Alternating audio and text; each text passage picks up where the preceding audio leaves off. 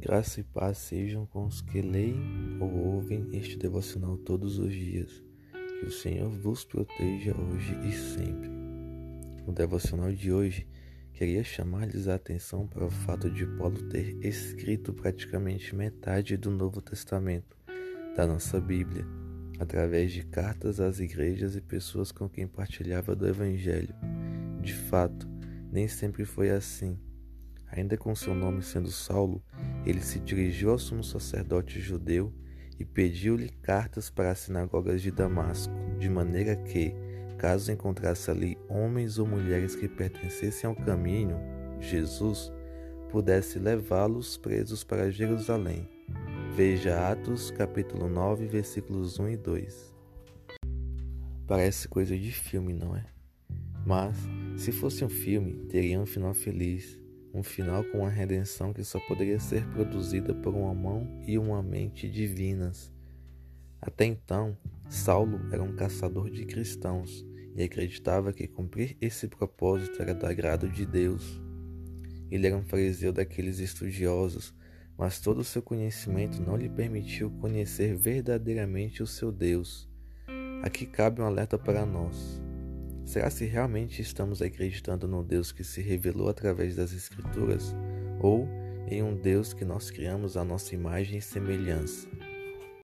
Retomando o fio da meada, quem outrora escreveu cartas pedindo permissão para perseguir cristão se tornou para muitos o maior deles. Depois de um encontro, sua vida e sua concepção de quem Deus é foram transformados. Será que tivemos esse encontro? Não como Paulo, a ponto de cair do cavalo indo para Damasco, mas pelo menos cair na real e entender que viver para esse mundo não é viver.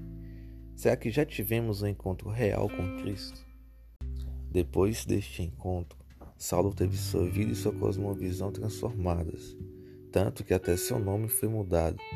Saulo, o escritor de cartas solicitando permissão para perseguir cristãos, é transformado pelo encontro com Cristo e seu novo nome é Paulo, um dos apóstolos mais perseguidos da história e autor de praticamente metade do Novo Testamento. É interessante como podemos imaginar o que Deus pensou quando viu Saulo escrevendo as cartas. Ah, é? Esse cara gosta de escrever carta de morte, é? Contra meus servos ainda mais? Pois bem, vou colocar ele para escrever cartas de vida a partir do meu encontro com ele. É algo plausível de se imaginar, mas é só imaginação. Quem outrora compactou com a morte de cristãos foi o autor de cartas que trazem vida pela pregação do Evangelho da Cruz a milhões de pessoas ao redor do mundo. Como conhecedor da lei, apresentou o autor da vida a irmãos de sangue cegos igualmente ele fora. Como homem proativo que era, foi enviado a missões evangelísticas por diversas cidades, levando o evangelho que mata o velho homem, que é crucificado com Cristo e traz nova vida nele. Então, se fosse um filme, o final seria tão épico que não seria possível ao homem tecer em seu intelecto algo minimamente incrível como Deus o fez. Desde seu encontro com Jesus, ele caiu, naufragou, foi perseguido, humilhado, maltratado, apedrejado, agredido, caluniado e morreu decapitado. Esse foi o final dele. E onde está o final feliz?